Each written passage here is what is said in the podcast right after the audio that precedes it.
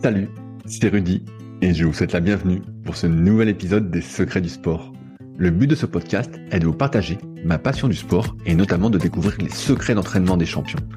Qui sont-ils et que font-ils pour performer au plus haut niveau?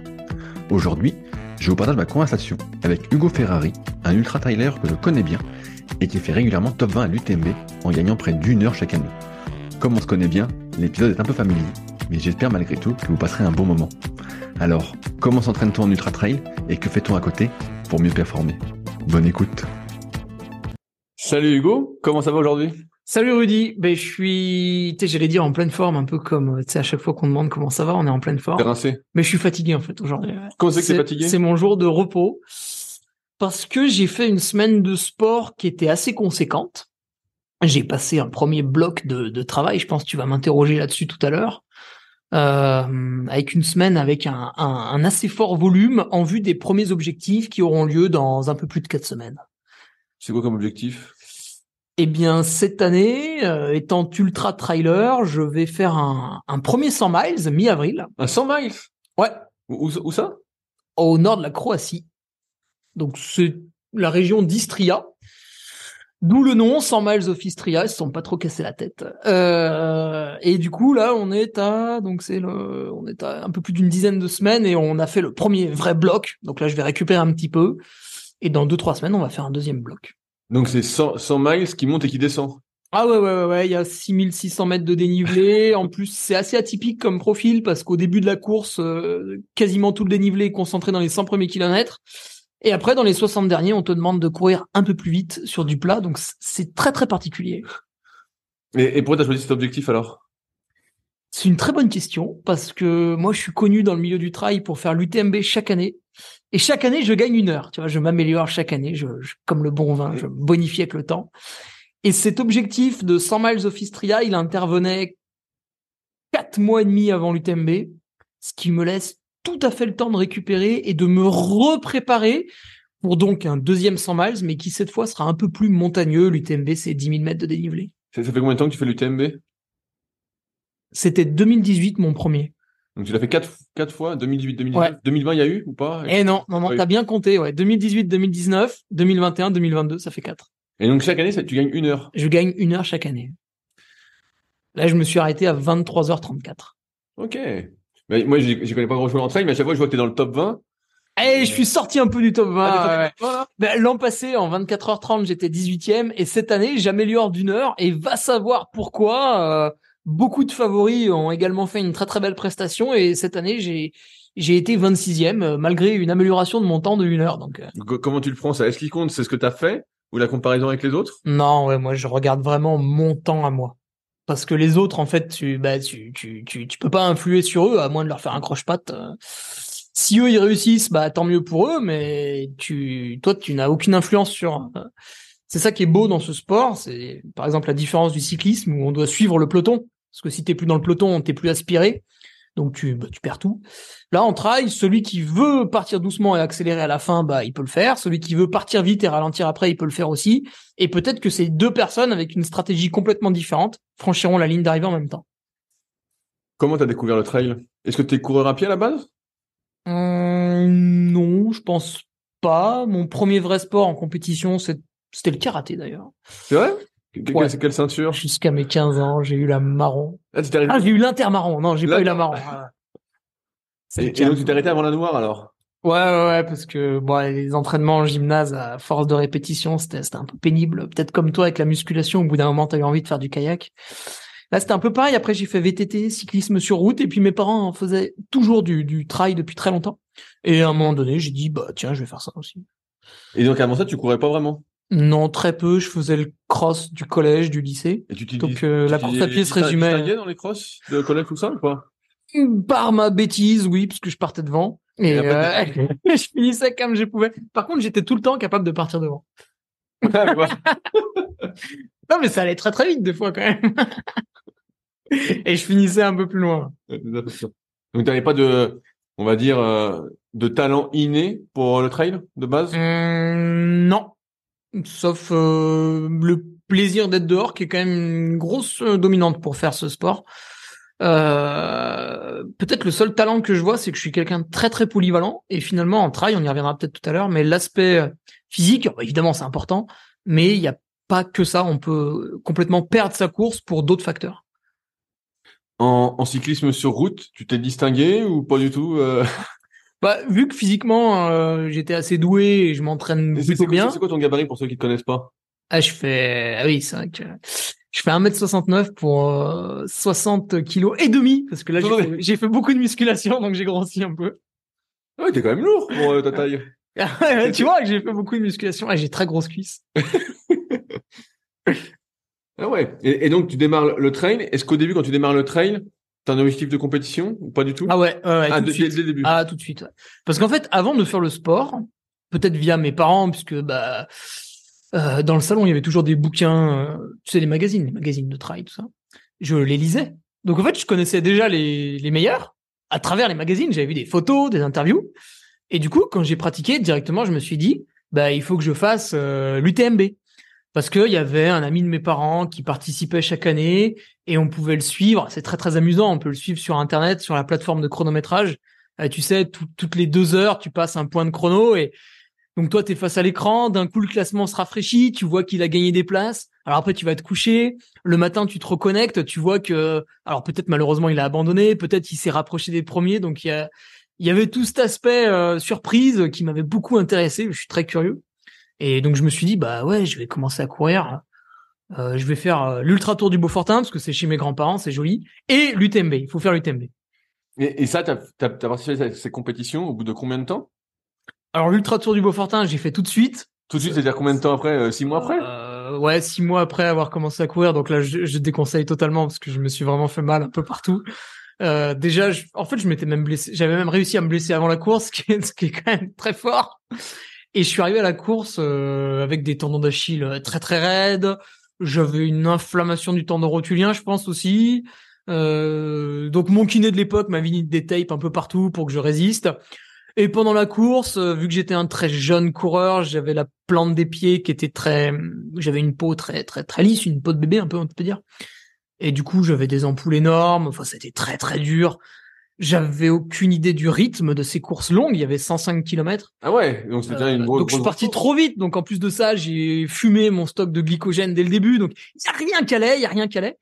Mais euh, bah, contre toute attente, j'ai trouvé ça fabuleux. Et quand j'ai vu le nombre d'erreurs incalculables que j'avais fait, je me suis dit ce sport est génial. Il faut absolument que je recommence, mais pas tout de suite parce que j'ai très très mal partout. Et je suis revenu à l'ultra deux ans après, quand même. Ah, t'as mis deux ans après? Oui, je me suis calmé. Parce que moi, je t'ai connu, entre guillemets, de réputation parce que tu étais un type qui en faisait trop. Ah oui, eh ben, ça devait être en 2017, alors. Ok, moi, moi ta réputation, c'était... Ah, j'en fais beaucoup, là. Ferrari, c'est un type qui en fait beaucoup trop à l'entraînement, il va se cramer. Ah, qui avait dit ça? Dénonce-le. J'avais pas de source à l'antenne. Dénonce-le que j'aille lui dire. Oui, c'est vrai qu'après, en fait, en 2016, j'étais encore raisonnable parce que j'avais un travail d'ingénieur. Et en 2017, euh, suite à une fin de CDD un peu ubuesque, je me suis retrouvé sur le marché du travail sans l'avoir anticipé. Et à ce moment-là, j'ai créé mon auto-entreprise pour être speaker. Et donc, j'ai eu beaucoup de temps libre, enfin, de temps chez moi, n'était pas forcément libre. Et du coup, là, j'ai fait beaucoup, beaucoup, beaucoup de sport en 2017. C'est quoi, c'est quoi beaucoup de sport? Euh, La moyenne sur l'année, c'était 21 heures par semaine. Ok. Donc, et quand je dis beaucoup de sport, c'était surtout de la course à pied, du, du trail? Moitié-moitié avec le vélo, j'ai toujours fait 50-50. Ah, t'es plutôt partisan de l'entraînement croisé? Bah, au bout d'un moment, la course à pied, ça tape. Donc, quand t'as atteint un certain volume horaire, alors peut-être pour certains, ça va être 5 heures de course à pied, d'autres 10, d'autres 15, tu sens que tu peux, tu peux plus trop en rajouter. Tu te dis, bon là, euh, par contre, tu sens que tu peux faire du vélo. Et donc, pour augmenter ton volume horaire, bah, tu vas faire du vélo. Ou peut-être nager pour ceux qui savent nager. Tu, pas, tu préfères pas nager? Je sais pas nager. de n'importe vrai? Je, peux faire la brasse. Bah, tu peux déjà faire la brasse, c'est Ou tu crawles avec des palmes. Bah, c'est le principal. oui. pour on pourrait dire pour reposer le, bas du corps, tu pourrais faire un peu le haut. Euh. Tout à fait, mais. Non. J'arrive pas à aller à la piscine pour l'instant. Tu suis pas prêt de te mettre dans un kayak, quoi. Ouais, non, en plus, si tu parles d'équilibre, on est foutu. Est-ce qu'au début, c'est toi qui faisais tes propres entraînements? En 2014, oui, je découvre la discipline. Donc tu, tu partais courir comme ça? Oui, oui. Alors euh, même au début, je faisais 10 km sur la route. Après, je me suis dit bon, faut que j'aille un peu dans les chemins. Euh, après, je me suis perdu. J'ai fait 25 km dans les chemins. Je suis revenu dans un état pitoyable. Là, je me suis dit, il faut peut-être que je m'entraîne plus. Et puis après, à la fin de l'année, j'étais tout blessé partout, mais j'avais quand même fait deux trois bons résultats. Donc après, j'ai accédé à un team, une équipe. Et là, il y avait un gars qui était entraîneur et qui était aussi kiné. Donc c'était intéressant. Il avait un peu une double vision. Et en 2015, il m'a entraîné. Après, c'était une méthode d'entraînement qui me plaisait pas parce qu'il s'appuyait beaucoup sur la fréquence cardiaque. Euh, J'avais beaucoup de mal avec ça. Malgré tout, j'ai très très bien progressé, donc il faut rendre à César ce qui est à César. Euh, merci Mathieu Bonan. Voilà, j'allais dire comment, comment il s'appelle. Euh, tout à fait, Mathieu Bonan, qui doit habiter, je sais pas si c'est encore le cas, mais vers Carpentras à l'époque, euh, qui m'a amené à un très très bon niveau sur des courses de 60 bornes. Mais même si euh, j'en avais gagné une euh, avec un très très bon chrono en fin d'année, c'était pas ça. Moi, je faisais pas du trail pour faire des 60 bornes. Donc après, on s'est séparés parce que je voulais vraiment faire de l'ultra. Et lui avait aussi la, la, justesse de reconnaître que voilà, les ultra trailers, il connaissait un peu moins. Et après, je suis, je suis passé à l'ultra trail en 2016 avec bah là encore un entraîneur, Patrick Bringer, qui me suit toujours aujourd'hui. Ultra trail, c'est à partir de combien de kilomètres? C'est une bonne question. là, tu me dis 60, c'est pas un ultra trail. Moi, qui suis pas coureur du dimanche, entre guillemets, 60 km, je dis putain, mais c'est hyper long. Bah, souvent, les gens me disent entre 80 et 100. Et euh, vu qu'on est sur un podcast qui prône la dissidence, euh, je, je, vais dire, euh, je ne suis pas d'accord. moi, je pense que ça, ça, dépend parce que, par exemple, pour que je fasse un kilomètre, un 80 km, s'il est pas très très dur, je vais mettre 8 heures, voire même peut-être un peu moins. S'il est vraiment très facile au niveau des chemins, s'il est très dur avec beaucoup de dénivelé, beaucoup de cailloux, je vais mettre peut-être 12 heures. Je pense à la traversée nord de l'échappée belle. Et euh, par contre, bah, le dernier de la course va facilement mettre le double. Donc lui, s'il met 24 heures, lui il va parler d'ultra trail pour son 80 km. Moi, j'aurais mis 12 heures. Si je suis parti à 9 heures du matin, je serais revenu à 21 heures. Non, euh, oui, si. Pour moi, c'est pas trop un ultra. Il faut passer une nuit dehors pour faire un ah. ultra trail. Voilà. pour moi, le mot ultra, c'est quand t'as passé la nuit complète dehors. C'est-à-dire, t'as couru un petit peu la soirée, tu vois. Euh, la nuit est tombée, euh, t'as passé minuit, 2 heures du matin, 4 heures du matin, il y a eu le lever du soleil, t'as continué à courir un peu pour franchir la ligne d'arrivée, ça c'est un ultra. Ok, ok, on va pas. tant, tant que t'as pas passé la nuit dehors, c'est pas un ultra. C'est long, mais c'est pas un ultra. Parce que c'est spécial la nuit aussi. je me doute, t'as une lampe frontale, t'as. tu fais des, des micro siestes quand c'est comme ça? Non, pas pour 24 heures. Je pense que même dans le peloton euh, pour discuter, parce que maintenant j'ai de plus en plus d'amis qui sont qui constituent le milieu et la fin du peloton. Euh, je ne discute plus que avec euh, ceux qui sont devant. Et en général, quand les gens mettent moins de 40 heures, ils ne dorment pas. Et au-dessus de 40 heures, ouais, ils font des, mais vraiment des petites siestes, pas beaucoup, beaucoup. Et le, le sommeil, une vraie stratégie sommeil très poussée, c'est les gens qui font des efforts au-delà de 48 heures. Okay. Là, il leur faut un protocole solide, sinon ça part dans tous les sens. Bah, je vais te poser la question euh, qui m'intéresse le plus, c'est comment on s'entraîne en ultra trail. Moi qui connais pas grand chose, je me dis bah voilà, il faut une bonne base euh, aérobie. Tu veux peut-être euh, la VMA, peut-être qu'on s'en fout. Euh, la VO2, peut-être qu'on s'en fout parce que c'est c'est quand même des efforts très très courts. VMA, ce que tu tiens sur 5-10 minutes. C'est bien d'en faire à des moments de l'année. Tu vois, c'est là, c'est là où tu vois la spécificité de l'ultra trail tout de suite. C'est que la VMA, c'est un outil, c'est-à-dire tu vas développer ta, ta vitesse maximale à plat. Euh, du coup, évidemment, tu vas pas en faire la semaine avant ton ultra trail, ça n'a aucun sens. Mais euh, plusieurs mois avant, tu vas faire un cycle de VMA. Et tu sens que ça, ça va t'aider pour ensuite euh, courir en trail? En fait, ça va tirer tous tes curseurs vers le haut. Donc, euh, ton seuil ventilatoire numéro 2, numéro 1, ils vont être tirés vers le haut parce que ta VMA va être tirée vers le haut. Donc, c'est intéressant, même pour ta vitesse de base en footing, elle va être un peu tirée vers le haut quand tu vas, donc moi par exemple quand je fais de la VMA, je cours à un tout petit peu plus de 20 km heure sur des 400 mètres, des choses comme ça. Et du coup, quand, quand, quand deux semaines plus tard, je retourne faire mes petits entraînements à une vitesse lente, en fait, je suis un petit peu plus à l'aise. C'est à ça que ça sert. Ok, ouais, tu sens que ça fait comme Parce que si tu fais que des efforts lents tout au long de l'année et chaque année pareil, bah tu te, dans le jargon on dit, tu te, tu te diéselises, tu vois, tu, tu n'es plus capable d'accélérer. Et en fait, au bout d'un moment, ce qu'on voit, donc j'ai sombré un peu là-dedans en 2017, 2018, 2019, parce que je m'entraînais énormément et je faisais pas de qualité. Ce qu'on voit, c'est qu'au début, je pouvais faire des fractions. Par exemple, je pouvais faire un 4 x 15 minutes, je pouvais le faire à 17 km heure. Et puis l'année d'après, je pouvais le faire à 16,5. Et puis l'année d'après, je pouvais le faire à 16. Et au bout d'un moment, mon entraîneur, il a dit, mais tu deviens nul, là. Faut qu'on rectifie le tir. ok, ouais, donc tu, tu te voyais ralentir, en fait. Ouais, ce paramètre-là euh, baissait. Et vu que le l'ultra trail est vraiment multifactoriel, euh, tu peux faire baisser tes paramètres physiologiques et faire progresser tes performances. Mais elles progressent moins vite que si tu aurais quand même maintenu tes paramètres physiologiques. Parce qu'en fait, je ne vais jamais développer ma VMA, je vais la maintenir. Ok. Donc tu fais un bloc de VMA. Voilà, par exemple, si on veut caricaturer, voilà, tous les hivers, de début décembre à fin février, je vais faire beaucoup de séances de qualité. Donc cette année, euh, bah, cette année, je me suis inscrit euh, au club d'athlétisme à côté de chez moi, comme ça, je je bénéficie du groupe parce que c'est pas très motivant. Mais quand tu dis effort de qualité, qu'est-ce qu'est-ce que c'est? Euh, Bah là, typiquement, la semaine dernière, j'ai fait un 12 x 400 mètres. Ok. Voilà. Oui, j'ai vu il y a deux semaines, j'ai fait un cross. Ah, t'as fait un cross Ah ouais, je me suis régalé en plus. J'ai pris énormément de plaisir.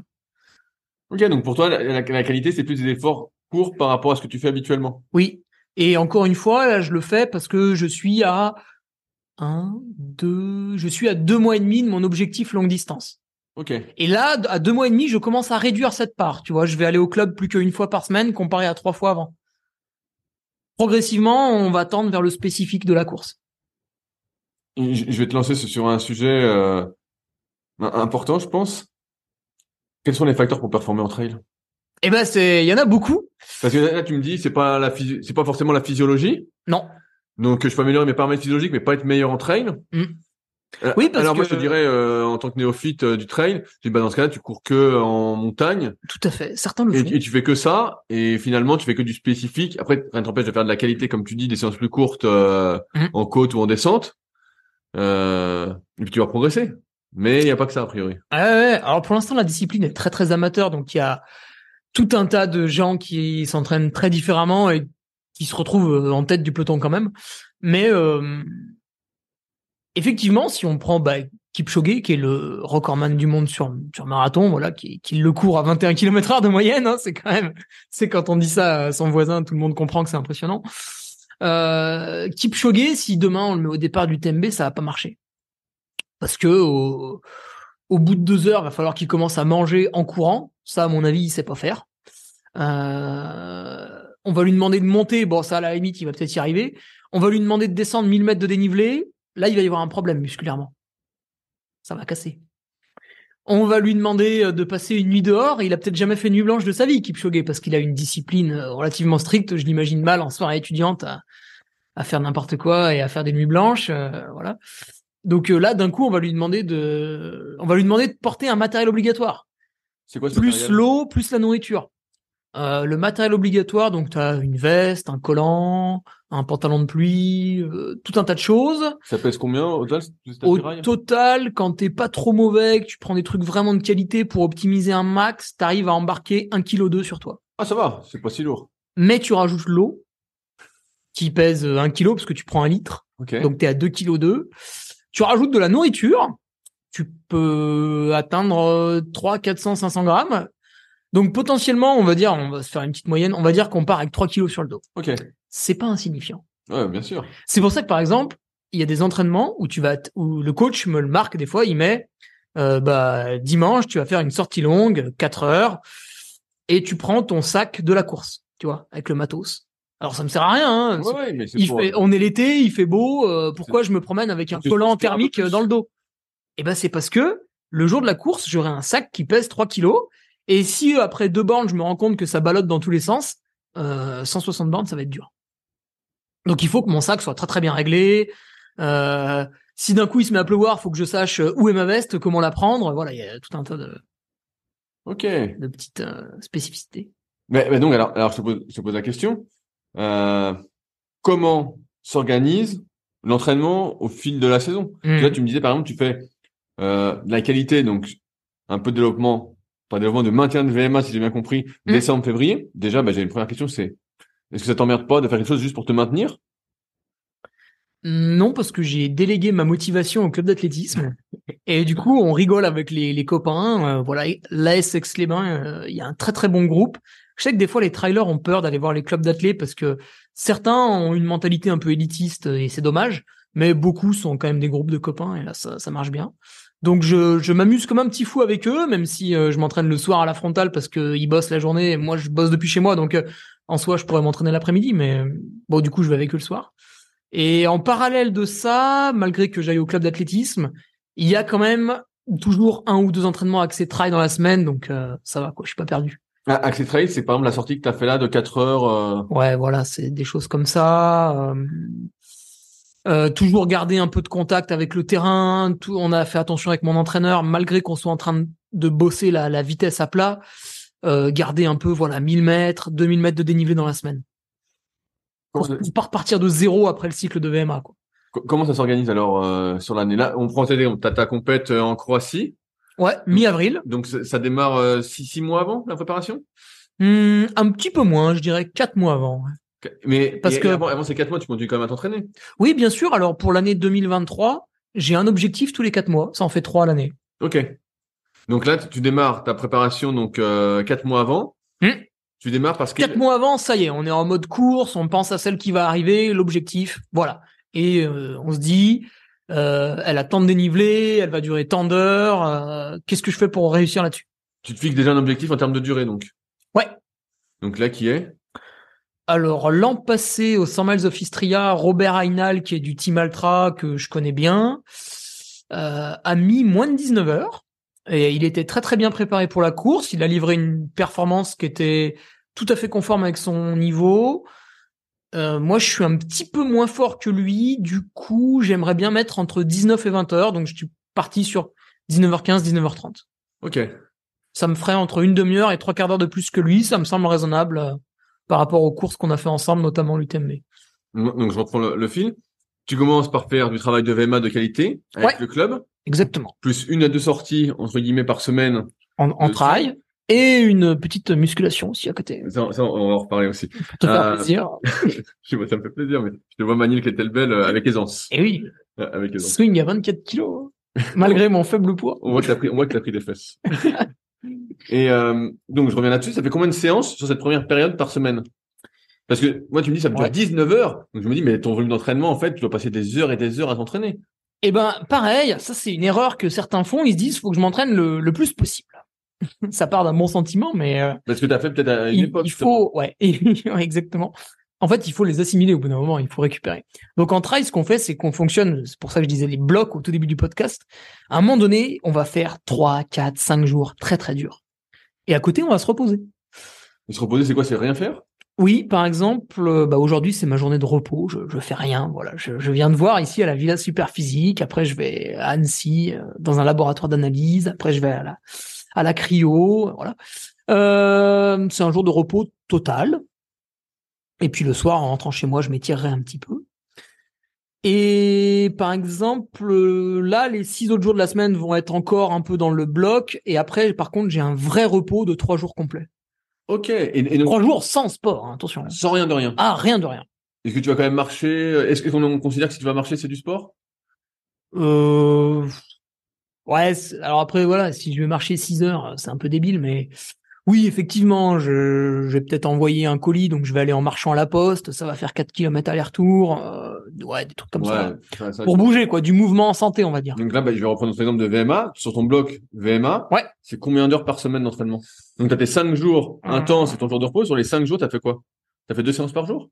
Euh, je... Non, pendant le bloc VMA, j'avais pas trop de repos. Du coup, en général, le lundi, ça se composait d'une activité aérobie très facile de 1 à 2 heures le matin. Ça pouvait être du ski de fond, ça pouvait être du vélo, du home trainer. Pas de course à pied parce que elle intervenait le soir, le lundi soir au club. 30 minutes de footing, un travail de gamme avec euh, l'entraîneur et quelques abdos. Bon, ça c'était récréatif. Le mardi, là, il y a la séance VMA, donc par exemple 12 x 400. Euh... Ouais, il y avait que ça. Le mercredi, la préparation physique, donc une heure avec un préparateur physique, euh, voilà. Donc là, je suis parti sur un truc avec la kettlebell. Comment il s'appelle? On, peut le citer? Il s'appelle Mathieu Sûr, tout à fait. Euh, il est trailer lui aussi. Et il m'a vendu les mérites de la kettlebell. Alors au début, je me suis dit, qu'est-ce qu'il me veut ce rigolo avec ses poids là de, de 16, 20, 24 kilos alors que je peux faire 200 kilos à la presse à cuisse.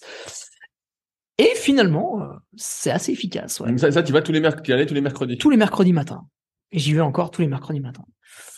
Et le mercredi après-midi, il y avait re une activité aérobie de 1 à 2 heures, très facile. Alors là, par contre, ça pouvait être du trail. Deux heures de trail, mais à une allure cardiaque très très basse. Euh, je peux parler tout le long sans aucun problème. Le jeudi, on retourne au club faire une séance de VMA. Le vendredi, qu'est-ce qu'on faisait le vendredi? Une activité aérobie, pareil, de 1 à 2 heures. Le samedi, on retournait au club faire de la vitesse. Tu fais de la vitesse pour toi, tu fais des Alors euh, là, c'était pas une séance de VMA à proprement parler sur une piste. Ça pouvait être des petites côtes, 4 fois 20 secondes, 4 fois 10 secondes, 4 fois 15 secondes. Et ça, ça doit comme effort, toi Tu te fais pas chier justement en faisant si peu 4 fois 10 secondes, 4 fois 20 Ah non, secondes c'est c'est hyper nerveux et puis tu le fais en départ arrêté, on est 7 de front, tu vois, c'est tu, tu te marres quoi, c'est la compète. Euh, donc tu fais tes quatre côtes, après on fait 10 minutes à plat à 15 km heure, après on refait quatre côtes, tu vois, ça passe vite, c'est assez ludique. Et le dimanche, je faisais une sortie longue qui suivant la parce qu'on est l'hiver, la, météo, euh, si évidemment il pleut et il fait 3 degrés toute la journée, on va pas faire de vélo. Euh, peut-être du ski de fond, voilà. Donc ça va durer entre une à trois heures selon le sport et la météo, mais le dimanche c'était l'activité aérobie entre guillemets un peu plus longue. Ok. Et, et, les- et donc ça, imagine c'est une semaine. Est-ce que la semaine d'après le volume augmente ou c'est l'intensité qui augmente? Comment ça Alors euh, ça s'est passé en deux fois quatre semaines, je vais dire. Ce qu'on peut considérer aujourd'hui que je suis passé dans une partie spécifique au trail, donc j'ai un peu mis de côté là. Voilà, cette semaine je vais aller au club qu'une fois par exemple. Euh, trois semaines, ouais, où tu montes en charge et une semaine plus légère où là, monter en charge, c'est monter en volume euh, ouais, donc euh, en intensité. par exemple, au début, bah, tu faisais, tu faisais les sorties d'aérobie, tu les faisais plutôt sur la fourchette basse, et à la fin des trois semaines, tu les fais plutôt sur la fourchette haute. Ok. Ouais. Donc. euh, Au lieu de faire une heure et demie, tu fais trois heures. euh, Ok. ça montait comme ça, et pareil, la VMA à la fin, euh, c'était des, des, des, donc tout cumulé, on faisait des VMA de 3 à 4000 mètres d'effort, et à la fin, on faisait 6000 mètres. Ok. Ah ouais, a fait tu vois. 7000 une fois. Ok. Donc le, le volume monte. Voilà, tout, tout montait. Et au bout des trois semaines, on, on faisait une semaine où on divisait tout par deux. On divisait l'intensité par deux et on divisait le volume par deux. Et c'est ce que j'ai fait la semaine dernière. Et à l'issue de cette semaine, entre guillemets, de repos, il y avait le cross. Ok. T'as performé au cross? Ouais, j'ai fait une super perf pour, pour, pour mon niveau, bien sûr. J'étais super content. Euh, combien de kilomètres c'était ce cross? Il en faisait neuf. Oh, c'est c'est pas beaucoup pour toi. Oui, mais pour un cross. Et donc t'avais tes pointes et tout comme un athlète? Ouais, ouais, j'avais mes pointes. Je me suis régalé. Parce que T'as mis, pointes, des- t'as mis des pointes de combien? j'ai mis des pointes de 9 mm. Je vois que euh, monsieur est connaisseur. Ouais, bien sûr. parce que le parcours était assez sec, il faut le dire. Et euh, il y avait des passages, tu sais, de, de pistes en gravier. Donc Bien, bien euh, sûr, là, là, les pointes, là, elles les ne pointes, plantent pas. Donc euh, 9 mm, ouais, c'était un maximum. Et malheureusement, je suis très déçu parce que je voulais me qualifier aux demi-finales de France. Et dans notre région, le niveau est très dense. Et malgré que le niveau soit dense, en fait, il s'arrête à un certain nombre et du coup, j'étais pas pris pour une dizaine de places. J'étais pas pris.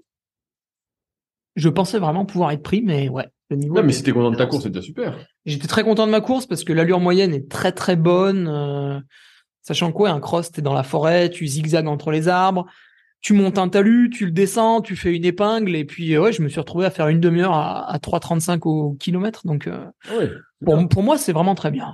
Mais alors- alors là, tu, tu vois, sur ce bloc-là que je comprends bien, toi, tu as des vitesses à suivre, tu as une fréquence cardiaque à suivre. Ouais. OK C'est facile, tu vois, tu as des repères, c'est facilement quantifiable. Bien sûr. OK Quand tu passes sur un bloc donc spécifique, Là maintenant, on va passer euh, ouais, au spécifique trail. Ouais.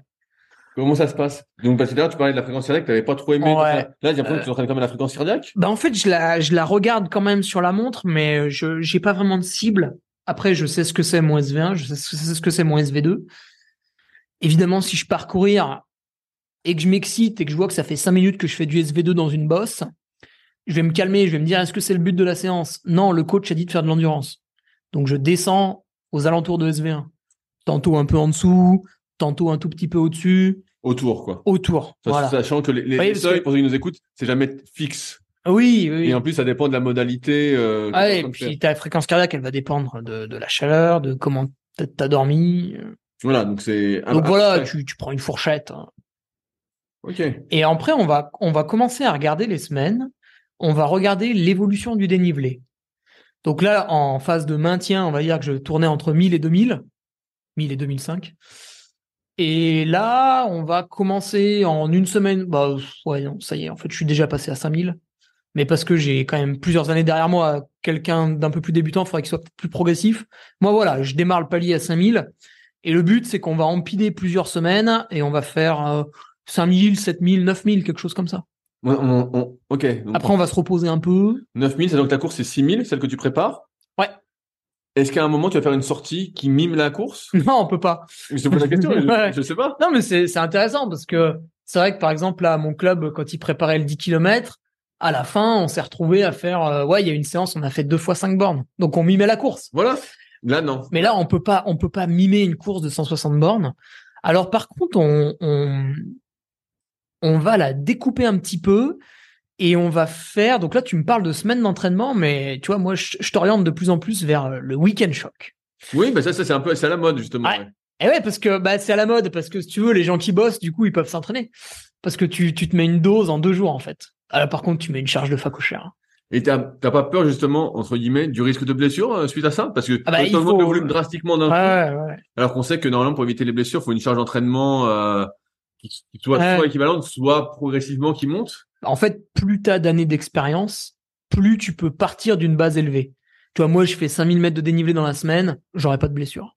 Après, si je commencerais à 10 000, euh, j'aurai le tenseur du facial attack qui va tirer, ça je le sais, à droite. Euh, malgré que ce soit de la montagne, j'aurais quand même un peu mal au périoste, voilà, des choses comme ça. Et du coup, là, le, le week-end shock, en fait, ça va permettre de mimer la course sur 2-3 jours. Et on peut, là, par contre, on peut le faire, on peut découper les, peut-être pas les 160 bornes, ça fait beaucoup, mais on peut découper 120, 140 km en fonction de son niveau en trois sorties. Une le vendredi soir, une le samedi à la, toute la journée, ça c'est très intéressant. Et puis le dimanche, avec les forces qui nous restent, on essaye d'en faire le plus possible. Sur, je vais revenir sur euh, comment tu organises l'entraînement. Et là, par contre, après, tu mets trois jours de repos. Mort. Je vais revenir sur un truc. Euh, là, tu disais, je reprends le bloc de VMA. Donc, on augmente le volume. Mhm. Euh, c'est surtout à basse intensité. Est-ce qu'à un moment, justement, dans ce cycle où tu vas augmenter le dénivelé, 5, 7000, 9000, où tu es en préparation au trail, est-ce que tu te rapproches de plus en plus, est-ce que tu as des séances de plus en plus importantes à la vitesse à laquelle tu penses courir cette course en Croatie? Oui, tout à fait. Co- Comment ça se passe cette répartition dans la semaine? Est-ce que tu as une, deux, trois séances, quatre séances à la vitesse que tu comptes faire au trail et le reste tu brodes autour Est-ce que tu peux donner un exemple de, de semaine? Ouais. Euh, on va en parler de celle que je viens de faire, Ouais. qui était la, qui était la semaine de début de préparation au spécifique trail. Et en fait, l'allure de la course, elle est, elle est assez lente. hein. Tu vois, sur l'UTMB, le vainqueur, il, il est pas du tout en 10 km heure. hein. donc, euh, c'est ce qu'on appelle de la rando course, c'est-à-dire tu marches dans les montées. Alors attention, hein, il y a marcher et marcher, tu peux marcher vite. Et tu, tu descends en courant, quoi, en gros. Ok.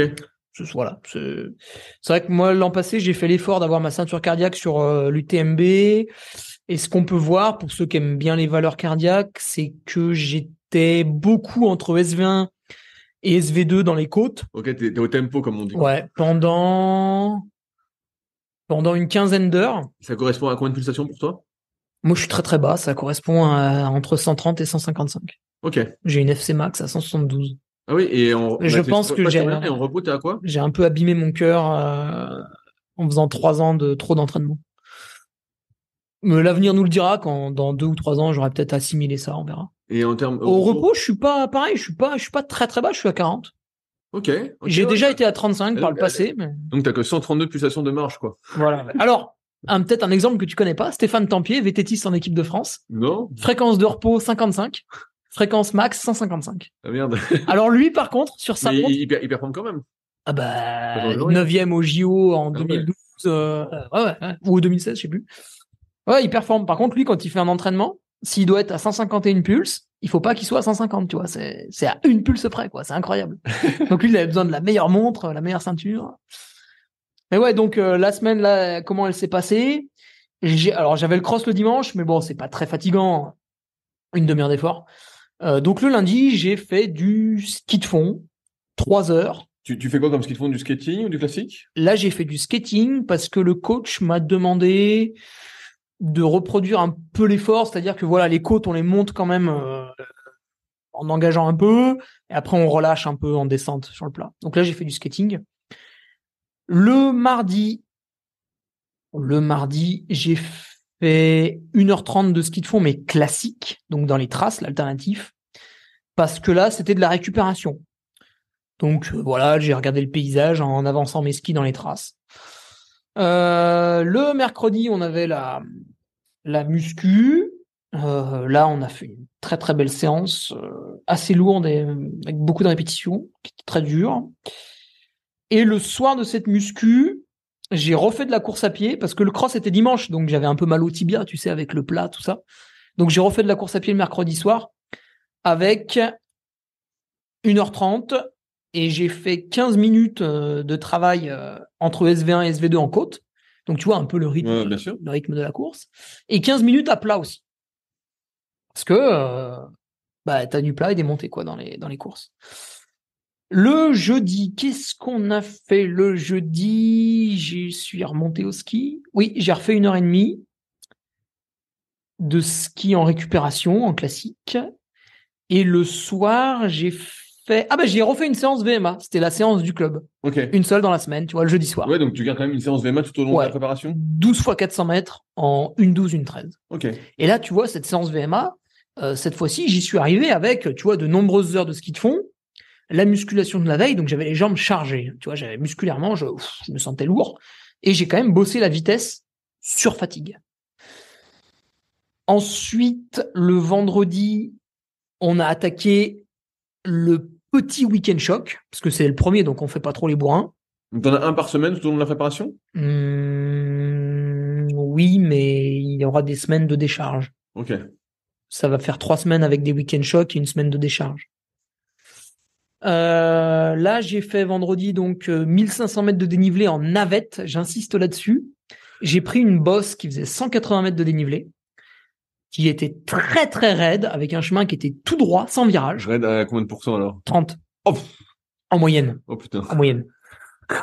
et il y avait un thème, c'est-à-dire que la première montée, je la faisais en trottinant, mais le but du jeu était de trottiner sans faire monter le cardio. Donc vraiment musculaire, travail musculaire.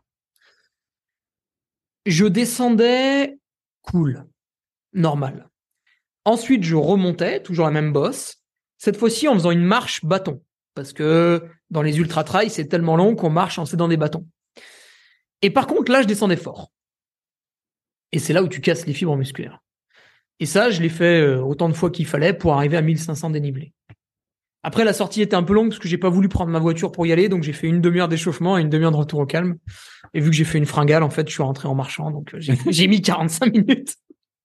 J'avais mal pris mes, mon ravitaillement. Le samedi, là, c'était dur parce que vendredi, ça m'a créé des grosses courbatures. Et du coup, le samedi, je suis parti faire mon entraînement. Il était difficile parce que j'avais trois heures à faire, donc déjà trois heures de course à pied, c'est un peu long. Et il fallait que je fasse quatre fois 30 minutes au-dessus de l'allure course. Ok, donc presque à SV2 quoi. Ouais, et ça, en fait, c'est dur parce qu'il n'y a pas d'indicateur, tu vois. Qu'est-ce que ça veut dire au-dessus de l'allure course? La première fois, t'es perdu. Tu tu sais pas comment faire. Et plus les années passent, plus tu fais des courses, plus tu cours. Et malgré le terrain qui est différent, parce qu'à des moments, c'est plat, à des moments, c'est de la route, à un moment, c'est un single, à un moment, c'est une piste forestière, ben, tu, tu sens, tu, tu tu sais, tu te poses la question pendant que tu cours, tu te dis, là, Hugo, t'es en train de courir. Est-ce que l'allure que t'as, est-ce qu'elle est euh, prompte à un 30 km Est-ce qu'elle est prompte à un 80 Et tu doses comme ça. Et j'ai fait 4 fois 30 minutes à l'allure cible, on va dire. Ça, c'est assez fatigant quand même. Ouais, bah, je viens de croire. Et il y avait les courbatures de la veille. Tu vois, c'est ça qui est intéressant. Des fois, les gens, ils font Ah, t'as fait une belle séance aujourd'hui. Et moi, je dis Oui, mais regarde, la veille, j'ai fait ça. Donc, c'était encore plus dur, ça décuple, tu vois. Ou alors, tu dis Bah non, regarde, je me suis reposé la veille. Et là, c'était le samedi. Donc, je me suis entraîné sur les courbatures. Là, avant de partir, je savais que c'était très mauvais. Évidemment, ça n'a pas arrangé les courbatures, ça les a amplifiées. Et le dimanche, le coach avait marqué 4 heures avec 2000 mètres de dénivelé. Toi, il a mis deux consignes. Une en temps, une en dénivelé, mais pas en distance. Et euh, là, j'avais des courbatures atroces. Ça va, elles sont un peu passées aujourd'hui. Et du coup, euh, ouais, j'ai fait, j'avais tracé un parcours sur mon, sur ma montre pour suivre le GPS. Et bon, en plus, il y avait plein d'arbres qui étaient tombés. Je, je suis allé dans des chemins qui étaient un peu sauvages quand même.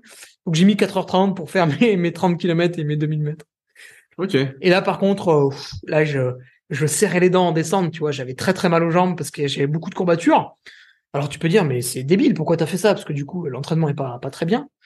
Bah si, parce que en fait, quand je vais être sur mon ultra trail, dans les 40 derniers kilomètres, j'aurais envie de tout, sauf de courir.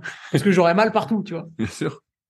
Donc euh, là, j'ai recréé la sensation. Et en fait, donc dimanche matin, quand je suis parti faire mes 4 heures, c'est un peu comme si j'étais à la fin de mon ultra trail, tu vois. Sans faire l'ultra trail en une fois, j'ai recréé les sensations pour courir dessus. Ouais, mais je le vois tout, je le vois tout à fait. Donc à la fin de mon ultra trail, quand j'aurai mal aux jambes, je serais pas surpris. Je me, je me dirais ah bah c'est comme à l'entraînement. Tout à l'heure, tu parlais de SV1, SV2. Mhm. Euh, donc j'ai fait un long article sur tout ça sur euh, mon site euh, secretdukayak.org sur les bases de l'entraînement. Est-ce que tu as fait des tests spécifiques pour les déterminer? Oui. Euh, Tu as fait ça sur tapis de course? Comment J'ai fait fait ça? ça sur un tapis de course à Lyon, sous le contrôle du docteur Marion Delespierre, qui est aussi une traileuse, donc c'est très intéressant parce qu'elle pratique mon sport. Euh, D'ailleurs, quand vous vous rapprochez d'un d'un médecin, d'un ostéo, d'un kiné, si vous avez la chance d'en avoir un qui pratique votre sport, c'est vraiment un atout. Et euh, donc oui, j'avais le masque, euh, j'avais la ceinture cardio. Donc tu as, pu faire estimer ta fréquence cardiaque max, ta VO2, Ouais. tes seuils. Est-ce Ouais. que tu as fait aussi euh, les prises de lactate? Non, on n'a pas fait ça. Ouais, fait, ok. Et donc ça donne quoi en termes de VO2 Qu'est-ce que tu as Il m'a estimé à 65. Mais c'est pas si mal, non, c'est lamentable. C'est pas si mal 65 Ouais, ouais, mais les mecs à côté de moi, ils ont 80, tu vois.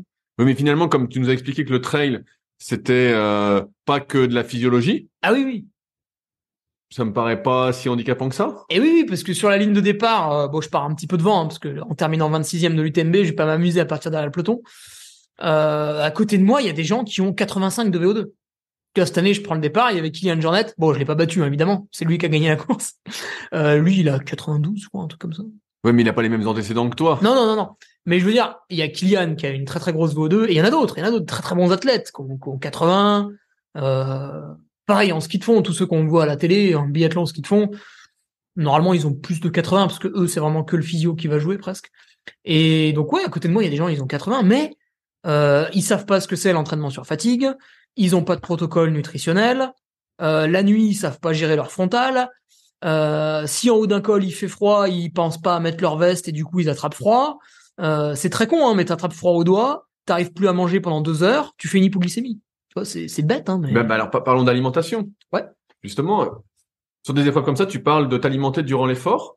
Moi, je regarde pas mal de vidéos de triathlètes, tout ça, qui s'entraînent justement. C'est l'entraînement de l'intestin en ce moment. C'est pas mal à la mode. ouais, s'entraîner à bouffer genre 100 grammes de glucides par l'heure. Voilà, voilà, Ouais. exactement. Co- Comment ça se passe l'alimentation euh, Est-ce que c'est quelque chose, du moins durant la séance ou durant la course, qui est, euh, on va dire, euh, co- comment tu le gères?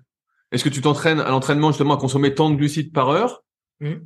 sachant que comme tu dis, tu es entre SV1 et SV2, donc finalement, tu es quand même pas mal euh, sur les glucides. Hum, ouais.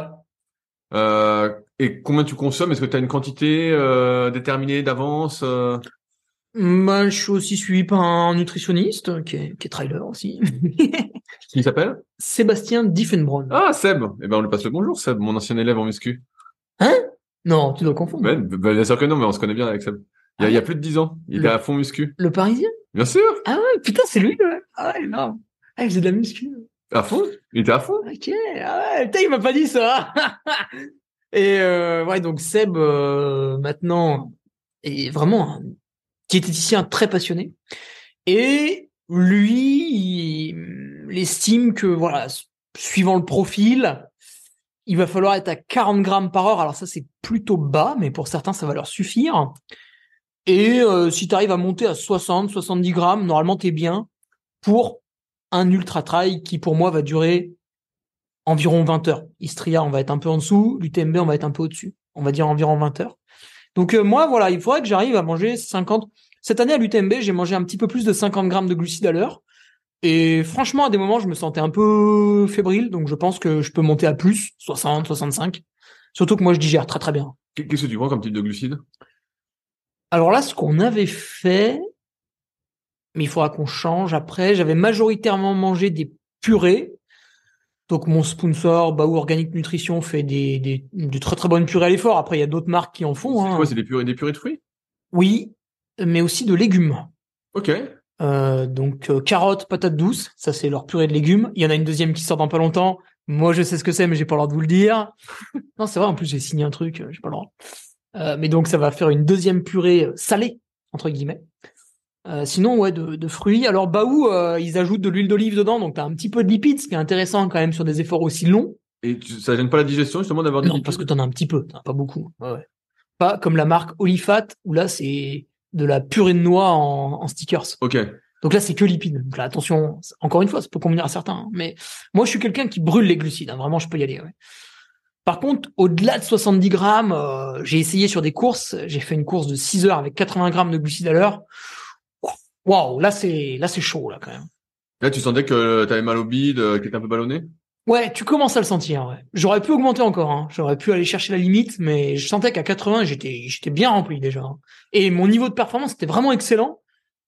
C'est pour ça que Seb m'a dit, mais écoute Hugo, c'est pas la peine d'aller plus loin. Regarde, tu m'as dit que t'étais vachement en forme, ça relançait constamment pendant les 6 heures, tu te sentais super fort, tu sentais que dans le bide on pouvait pas en mettre beaucoup plus. T'emmerdes pas. T'as trouvé ton ton rythme.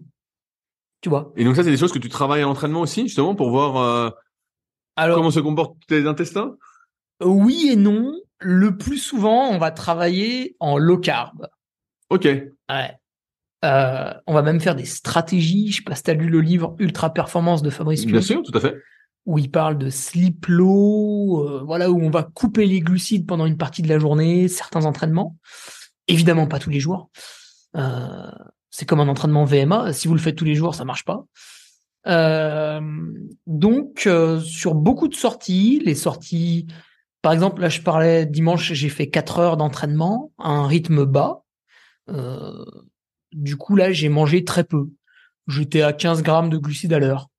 Vraiment juste pour le cerveau. Voilà. Donc, j'étais en lipolyse pendant cet entraînement. Par contre, sur d'autres entraînements, typiquement la veille, le samedi, où j'ai fait 4 fois 30 minutes à l'heure course, là, j'avais mon ravito de la course. Là, j'étais à 60 grammes de glucides à l'heure. Ok, ouais, ben là, on voit bien que ça dépend de l'allure où tu vas et de Mm. ce qui est censé être consommé Ouais. pour reconstituer de l'ATP. Et je dirais que une fois par semaine, en phase spécifique, donc celle que j'ai amorcée maintenant jusqu'à la course, une fois par semaine, on va faire un entraînement avec le ravito de sa course. Ok. Ah, donc tu entraînes quand même bah, toutes ces stratégies. Ouais. euh, Pour que dans la course, quand tu dises, bah voilà, moi j'ai défini que toutes les 50 minutes, je devais manger telle barre, ou toutes les 45 minutes, je dois manger telle purée, et ben le jour de la course, ton corps, il soit pas surpris. La purée, elle arrive toutes les 45 minutes, et voilà, lui, il la digère, il a l'habitude, il l'a déjà vu. Quand elle arrive, t'es à la bonne fréquence cardiaque parce que t'as déjà fait ça à l'entraînement, voilà. Par contre, si à l'entraînement, euh, tu manges un peu, voilà, ce qui te passe sous la main, tiens, aujourd'hui, je vais partir avec une banane, tiens, aujourd'hui, je vais, ouais, je vais partir avec une pâte de fruits. Euh, ça change tous les jours parce que voilà, t'as pas le temps, tu y as pas pensé. Et puis le jour de la course, tu t'es fait un super protocole. Mais c'est foutu parce que ton corps il va découvrir ça. Alors ça se trouve euh, ton protocole sur le papier il est super, mais toi t'es pas même de le digérer et tout, donc faut l'avoir testé en avance. Je vois. Et de manière, alors je continue sur l'alimentation, de manière plus générale, comment tu t'alimentes? Est-ce que tu alimentes sainement déjà? Euh, oui. on, on se connaît bien, donc je me permets de. Ouais, ouais, ouais. je m'alimente sainement. D'autant plus que l'ultra trail, ça, ref- ça reflète vraiment euh, ton état de santé en fait. Parce que finalement, t'as pas besoin d'être un champion de la course à pied pour être devant. Tu vois, t'as pas besoin de faire 1h10 au semi-marathon. T'as quand même fait 33 minutes au 10 km cette année. Tout à fait 33 minutes 20. Donc Ouais. c'est, C'était non officiel, mais, ouais, mais c'est, c'est quand même pas mal. officiellement 33. C'est quand même une, bonne perf. Oui, oui, bien sûr. Mais euh, t'as un coureur qui est devant moi et qui fait 38 minutes au 10 km. Ok. Voilà. Et lui, par exemple, ne fait pas de vitesse pour l'instant, tu vois, ça l'intéresse pas. Donc on pourrait se dire, mais il fait pas de vitesse, il est nul. Bah non, il a quand même fini devant moi à l'UTMB, il a mis 22h50, hein, ce qui est déjà un très très bon chrono. Donc il t'a mis 40 minutes. Il m'a mis 40 minutes, ouais, tu vois. Parce que euh, bah, il a bossé d'autres paramètres. Donc la vitesse n'est pas essentielle. Et euh, lui, par exemple, a une grande capacité à manger tout ce qui lui tombe sous la main. Donc Ouais. il, il a jamais de baisse d'énergie parce qu'il bouffe, tu vois. J'ai, dû entendre un podcast et on parle bien du même. Ouais, casquette verte. Voilà. On a des mecs qui, qui mangent à l'arrache, tout est à l'arrache. Ouais, mais il mange beaucoup, du coup, son corre a beaucoup d'énergie. Ils mangent tout à l'arrache. Et euh, Lui, je pense que là où il est bon, en fait, c'est dans sa vie de tous les jours, parce qu'il a très très peu de trajets pour aller au travail, vu qu'il y va en courant, c'est son entraînement. Euh, il voyage euh, assez peu, donc il est très casanier en fait. Et euh, du coup, il, il récupère là-dessus, je pense. Ouais, et puis il a très, très- moi j'ai entendu les podcasts sur lui, il a un volume d'entraînement qui est assez important quand même. Hein. Ouais, Franchement, tous les jours, il court 2-3 heures, quoi. c'est ça. Mais euh, encore une fois, parce que c'est son trajet pour aller au travail aussi.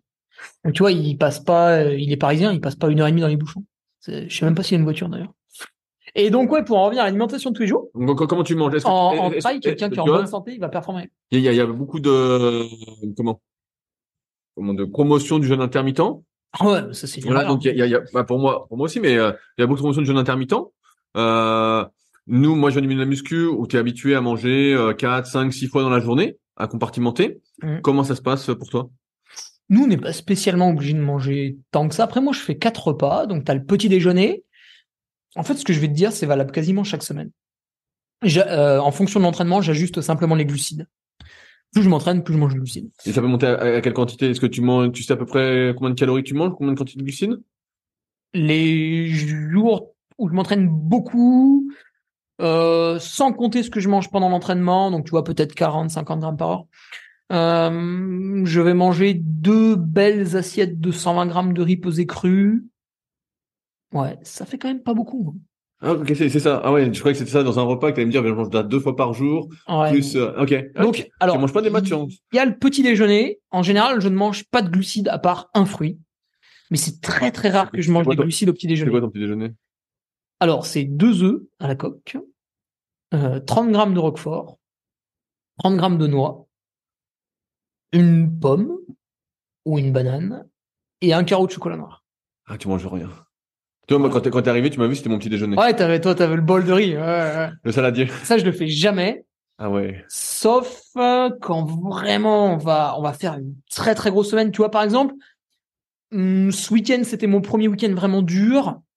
Mais je sais que on va quasiment être sur le double plus tard. Et à ce moment-là, oui, je mangerai des glucides au petit déjeuner. Mais c'est vraiment en- les, les, derniers jours les plus quand tu dis quand tu dis manger des glucides, c'est quoi? Tu vas rajouter 120 grammes euh, crus? Non, même pas tant que ça. Je vais faire, je vais faire des petites crêpes, tu sais, avec les œufs. Donc tu vas rajouter quoi? Euh, tu sais, la très vieille recette Ouais, avec Julien. Vénesson, là. Deux crêpes, de l'eau et la farine de sarrasin. Et combien tu vas mettre de farine? 70 grammes. Ouais, tu montes pas beaucoup. Donc, Ah ouais, ça donc, fait pas beaucoup. tu voilà. manges pas beaucoup. Mais et est-ce que tu fais euh, ce qu'on appelle un peu Donc des- c'est pour ça que tu vois, tu parlais du jeûne intermittent. Et en fait, c'est, c'est, ça sert à rien le jeûne intermittent. Par contre, de faire comme je fais, c'est-à-dire de pas manger de glucides le matin, tu vas déclencher les mêmes effets. C'est-à-dire, si je vais faire ma sortie de deux heures après avoir mangé ce petit déjeuner, je suis en lipolyse. Bien sûr. Et pourtant, j'ai mangé des œufs, donc mes muscles, tout va bien. euh, tout un d'autres d'autres paramètres euh, dans mon corps vont bien. Enfin, quand je fais des prises de sang, c'est à chaque fois un exemple. Est-ce que tu prends des compléments alimentaires? Ah oui, plein. bah, c'est vrai que je suis sponsorisé par Nutriting, donc euh, si si j'en veux, ils sont gratos. Donc euh, ouais, je peux, tu vois, des fois je peux en prendre qui me sont pas forcément utiles, mais Qu'est-ce que tu prendrais toi alors qui, qui te semble utile? Alors si je devais les payer, le multivitamine, je le prendrais toute l'année. Parce que j'estime que la nutrition aujourd'hui, même si j'essaye d'aller me servir dans, dans, dans la coopérative qui est pas très loin de chez moi, euh, voilà, il y a un métier qui fait que je, quand même il y a deux jours par semaine où je maîtrise pas ma nourriture, donc c'est quand même embêtant. Euh, du coup, le multivitamine à l'année. Le magnésium, parce que 70% de la population française est carencée à peu près. Donc j'ai de grandes chances quand même d'être là-dedans. En plus, je fais beaucoup de sport, donc voilà, le magnésium, pareil, c'est à l'année. Après, vu que moi, je veux faire du sport pendant très très très très longtemps, je prends le truc pour les articulations, tu vois, c'est de l'arpagophytum, glucosamine, chondroïtine, le collagène. Et j'ajoute un peu de glycine aussi pour vraiment blinder. Et après, est-ce que je prendrais d'autres trucs à l'année? Non. Pendant certaines phases, je vais ajouter des oméga 3 que je prends uniquement le soir, très très loin des repas. Enfin, en tout cas des cafés, tout ça la journée.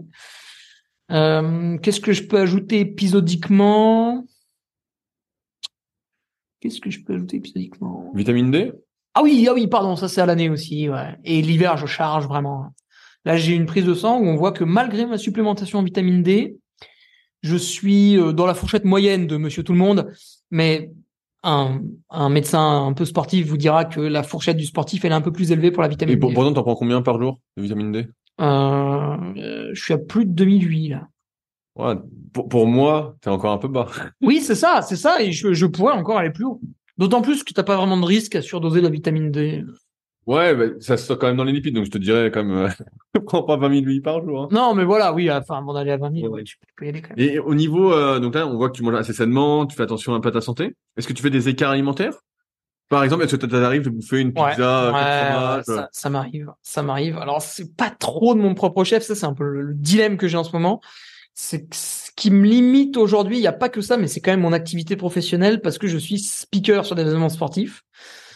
Donc je suis au départ avec le micro, je suis à l'arrivée avec le micro, je fais les podiums, etc.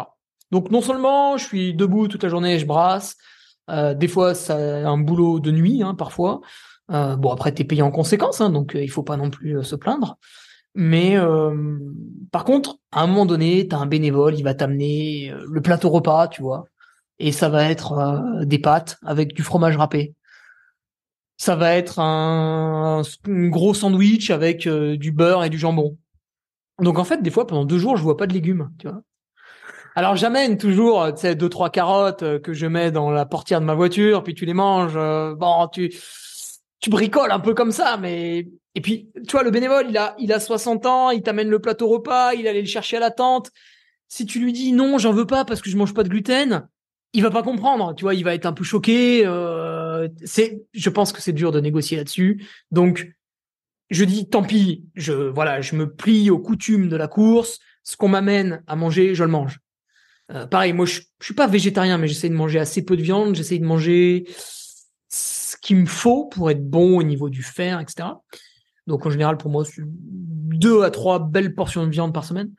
Euh, et puis, on va m'amener euh, du poulet euh, sur le plateau repas. En plus, je sais pertinemment que c'est ils l'ont acheté le moins cher possible, tu vois. Donc, c'est très très mauvais poulet. Moi, je vais le manger. Je vais pas faire du cinéma. Mais, mais de toi-même, est-ce que tu vas manger des... Mais après, quand je suis chez moi du lundi au vendredi, là, par contre, c'est hyper strict. Ok, il Ah ouais, là, il y a pas d'écart. n'y a pas d'écart. Non. Ou alors, si, parfois il peut y avoir un écart, mais en général, le jour où il y a un écart de mon propre chef, c'est parce que c'est une semaine où je n'ai pas travaillé. Comme là, l'hiver, je travaille très très peu. Euh, Enfin, en tant que speaker, hein, je travaille chez moi. Et du coup, euh, ben, j'ai pas eu l'écart du week-end, tu vois. et j'ai eu un gros entraînement, tu vois. Et je rentre, euh, je suis allé courir avec un copain parce que j'en avais un peu marre de courir tout seul. Et puis, euh, ouais, il y a peut-être une demi-heure de route. Euh, je prends un petit flan à la boulangerie au passage, tu vois. Voilà, des trucs comme ça. Petite part de flan. Ouais. c'est bien compact, ça. Ah ouais. Ouais, J'aime bien aussi, mais fait longtemps que je n'avais pas mangé. hein. Ouais, c'est vrai, mais ouais, ça m'arrive aussi régulièrement. Et quand c'est moi qui prépare à manger à la maison, c'est très très strict. Dans mon placard, tu trouveras vraiment rien de. Ah, tu trouveras rien. Ouais. Est-ce que c'est un objectif pour toi de passer euh, professionnel, entre guillemets? Eh ben, c'est une question que tu vois, j'ai commencé à me poser parce que chaque année, je gagne une heure sur l'UTMB. Euh, au bout d'un moment, on va arriver à une limite. Hein. Peut-être pas. Donc là, cette année, l'objectif, c'est de gagner une heure, d'arriver à 22h30. Quand je vois ce que j'ai fait l'an passé, je, je vois très très bien ce que je dois faire pour y arriver. Ça me paraît pas insurmontable.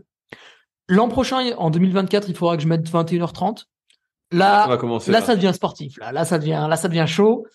Et je pensais que c'était impossible. Je me dis, Hugo, c'est un niveau physique que tu pourras pas atteindre. Et en fait, en 2022, j'ai un copain qui a mis 21h37.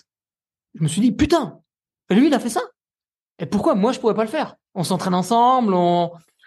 Et de ce qu'il m'a dit, il a vécu un jour de grâce. Tu sais, tu... Il est parti, il a fait trois foulées, et il s'est senti tout léger. Et tout allait bien jusqu'au bout. Il a eu aucun pépin. Ça, c'est très très rare en ultra trail.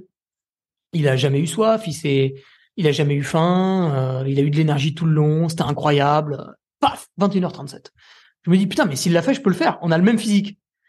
À moi de tout mettre en place pour y arriver. Donc là, et après 2024, l'objectif, c'est de gagner une heure et d'arriver à 20h30. Là, je fais, ah bah non, là, c'est pas possible. Donc là, il faudra que je fasse un changement majeur. Le seul que je vois, c'est de devenir professionnel de mon sport. Parce que tu disais que tu étais ingénieur avant? En 2016, j'étais ingénieur. Et ensuite, Ça, c'était très confortable. T'es assis toute la journée, tu fais rien. oui, mais est-ce que c'était conciliable avec le fait de s'entraîner comme tu fais aujourd'hui? Mmh, oui, Ça aurait été conciliable? ça aurait été conciliable. Alors pourquoi t'as arrêté? Parce que euh, mon CDD s'est terminé. Et en fait, ils me l'avaient pas dit. Ils m'ont dit que j'allais avoir un CDI. C'était pas vrai. Euh, donc, quand mon CDD s'est terminé, je me suis retrouvé sans rien, en fait. Et du coup, j'étais sur le marché du travail. Alors, il a fallu refaire un CV, une lettre de motivation, saloperie. hein. Les envoyer à des boîtes, enfin, déjà chercher des offres d'emploi. Il s'est passé au moins deux mois, tu vois, avant d'avoir les premiers rendez-vous. Et entre temps, je me suis dit, putain, mais il y a un gars que je vois souvent au micro sur les courses. Il doit être payé, c'est pas possible. Je l'appelle, parce que moi, j'ai besoin des réponses tout de suite. Et euh, il me dit, bah bien sûr, je suis speaker, c'est un vrai métier, en fait, je fais ça toute l'année, tous les week-ends et tout. Je putain, mais c'est génial. Et payé à... En fait, je voyais que les bons côtés du métier. Et après, ouais, en fait, tu, te rends compte que, ouais, en fait, c'est super long, t'es debout toute la journée. Quand il fait froid, t'as froid. Quand il fait chaud, t'as chaud. Quand il y a un départ à 3 heures du matin, bah, tu dors pas. Euh, Donc, il y a des bons côtés. C'est-à-dire que tu travailles pas beaucoup, quand même, dans la semaine. Et les mauvais côtés, c'est que je pense qu'à long terme, ça joue sur ta santé. Un peu comme quelqu'un qui ferait les 3-8 à l'usine. Et euh, du coup, euh, ouais, je, je- je pourrais me débarrasser de ce travail en 2025 pour euh, pour me focaliser sur ma pratique pendant peut-être 3-4 ans, tu vois, pour pousser le truc à fond. Puis, à côté de ça, t'animes aussi un Patreon. Donc, Ouais. assez actif. Donc, t'as ton podcast, le podcast, euh, comment il s'appelle ton podcast? C'est à ton nom? euh, ouais, le podcast de Ferrari. Ouais, T'as, fait comme moi au début, quoi. suis pas trop pris la Comme tête. moi, comme moi au début. Euh, maintenant que ça s'appelle Leadercast. Et, euh, et donc là-dessus, pareil, t'as une grosse communauté. Tu fournis du contenu en plus pour ceux qui sont euh, Ouais. abonnés, qui te soutiennent. Ça, Bah, ça, ça consiste en quoi ce, ce Patreon? Qu'est-ce que tu fais exactement de- dessus? Il y a le podcast gratuit du mercredi qui est pour tout le monde sur SoundCloud, Spotify, comme, comme ton leadercast, qui est très très bien d'ailleurs. Même si j'étais triste quand t'étais pas là toutes les semaines. Là, ça va, t'as repris en Ouais, là c'est bon, là t'inquiète. Et, et après, sur le Patreon, donc là, c'est ceux qui choisissent de payer. Alors, c'est 5 euros par mois. Bon, 6 en réalité, parce que vous payez une taxe, je sais plus laquelle. Ouais, c'est il y a, y a- il y a une, T- je pense qu'il y a une TVA. C'est la TVA, 20%, ouais, c'est ça. Euh, donc, si vous choisissez de payer, vous atterrissez sur mon Patreon. À ce moment-là, le lundi, vous avez une revue de presse euh, qui traite de tout ce qui s'est passé dans le milieu de la course à pied le week-end. Et maintenant que j'ai plus de 500 abonnés, je fais un petit audio aussi le lundi avec un coureur, voilà, faire le point avec lui. Euh, le vendredi, vous avez ce que j'appelle l'article intelligent, qui peut aussi être un audio. Alors, ça va parler de tout et n'importe quoi. Euh, des fois, je peux aller interviewer un ostéopathe sur pourquoi il fait ceci, cela. Des fois, je peux aller interviewer un, coureur très connu. euh, parce que la force du Patreon, c'est que ça me donne de l'argent. Du coup, je peux payer mon intervenant des fois. Quand c'est quelqu'un de très peu disponible, je lui dis ouais, mais si je te donne 200 euros, tu m'accordes quand même une heure de ton temps. Et il dit ah ouais, là ouais, j'ai un créneau. euh, c'est normal, hein, c'est des gens très sollicités parfois. Euh, je peux aussi payer quelqu'un pour qu'il écrive un article pour moi. C'est-à-dire que, par exemple, moi, je ne suis pas préparateur mental, mais j'ai proposé sur mon Patreon cinq articles sur la préparation mentale. Parce que j'ai dit à un préparateur mental, eh ben moi, je pense qu'il faut faire tel sujet, tel sujet, tel sujet. Toi, t'es calé dessus, est-ce que tu peux me le rédiger? Et il m'a dit, oui, bah, je te demande ton argent, etc. Paf, hop, je le paye, l'article, c'est réglé. Donc, euh, le vendredi, il y, a un, il y a un truc intelligent à se mettre sous la dent. Un coup, j'ai aussi parlé de ma relation avec un de mes sponsors. Donc là, tu te livres, par exemple, Altra, ils, sont, ils me sponsorisent depuis 2017. Euh, Donc, chaque année, Altra, qui est une marque de chaussures marque de chaussures. ouais. qui fait des chaussures minimalistes mais avec de l'amorti. Voilà. Donc en 2017, il m'avait donné cinq paires de chaussures. Aujourd'hui, il me donne une certaine somme financière à l'année, plus euh, une quinzaine de paires de chaussures. T'as 15 paires de chaussures. Ouais, je leur dis, ça sert à rien, mais ils veulent quand même m'en donner Bah 15. dis-leur que tu fais du 46. ouais, non, mais ils m'ont dit, ils, sont très très gentils. Ils m'ont dit, écoute, Hugo, si tu veux prendre des chaussures qui sont pas à ta pointure pour donner à ta famille, etc., tu peux. Très cool. Ouais, Bah, je fais du 46 si jamais. Ouais, mais j'ai ma commande, elle est en mars. Je penserai à toi. Et alors donc t'as le travail de speaker, t'as le Patreon qui est quand même euh, pas mal de boulot, et en même temps t'as des sponsors. Qui donne un petit peu d'argent. Donc là t'as Ouais. Altra qui était les chaussures. Qu'est-ce que t'as d'autre? Baou me donne de l'argent en plus de me donner des bars. Alors c'est tout nouveau. Des bars ou des purées? Des bars ou des purées, ouais. Euh, Nolio me donne un petit peu d'argent. Parce que aussi. tu animes euh, leur podcast pendant une saison. Tu as fait là une semaine sur deux. Alors Podcast- leur podcast c'est différent en fait, ils me payent parce que ils payent un speaker pour leur podcast, donc là c'est moi. Et euh, l'argent qu'ils me donnent c'est en tant qu'ambassadeur Nolio pour parler de la plateforme euh, des gens quand on me le demande. Ok. Faire quelques posts, mais c'est dur de faire des photos d'un site internet. Ouais, mais après de l'appli, moi là, je trouve que l'appli est, est pas mal. Bah, j'étais passé, tu m'as interviewé sur le podcast Nolio. Mm. Donc moi, je suis plutôt euh, un fan entre guillemets du podcast Nolio. Je trouve que c'est toujours hyper intéressant. Donc, Ah, tu vas adorer la saison 2. euh, j'espère. On pose des vraies questions. Donc se- secret d'endurance maintenant, ça s'appelle. Ouais. Ça fait? Donc euh, Nolio, t'as as quoi d'autre? Baou, Nolio, t'as Ah. Nutri- Nutriting qui te donne des compléments? Ouais, il me donne tous les compléments que je veux à l'année. Tiens, par exemple, ça m'a, du coup, là, je suis en train de tester l'ashwagandha, Oui. oui, qui apparemment pour l'endurance est intéressante. Donc, euh, Oui, oui, ça, ça peut, je, je ferai un retour dans deux trois mois. ça peut se discuter. Euh, la montre, est-ce que c'est un sponsor? Tout à fait. Stonto, depuis cette année, donc c'est tout nouveau, me donne la montre. Euh, J'espère que dans un futur proche, ils me donneront un petit peu d'argent avec. mais, euh, si je fais un top 10 à l'UTMB, je sais exactement combien je pourrais leur demander. donc, donc, tout ça, c'est corroboré aux performances que tu fais. Ouais. Et puis euh, ma communication. Ah, voilà, ce que je veux dire. Est-ce que c'est est-ce que c'est corroboré à ton influence sur les réseaux sociaux? Parce qu'aujourd'hui, Ouais. on voit bien que beaucoup de marques, Je suis un Euh, athlète qui prend vraiment beaucoup de temps pour ça. voilà, il y a- c'est corroboré ton nombre d'abonnés sur euh, les réseaux sociaux, à comment tu animes, Mm. tout ça.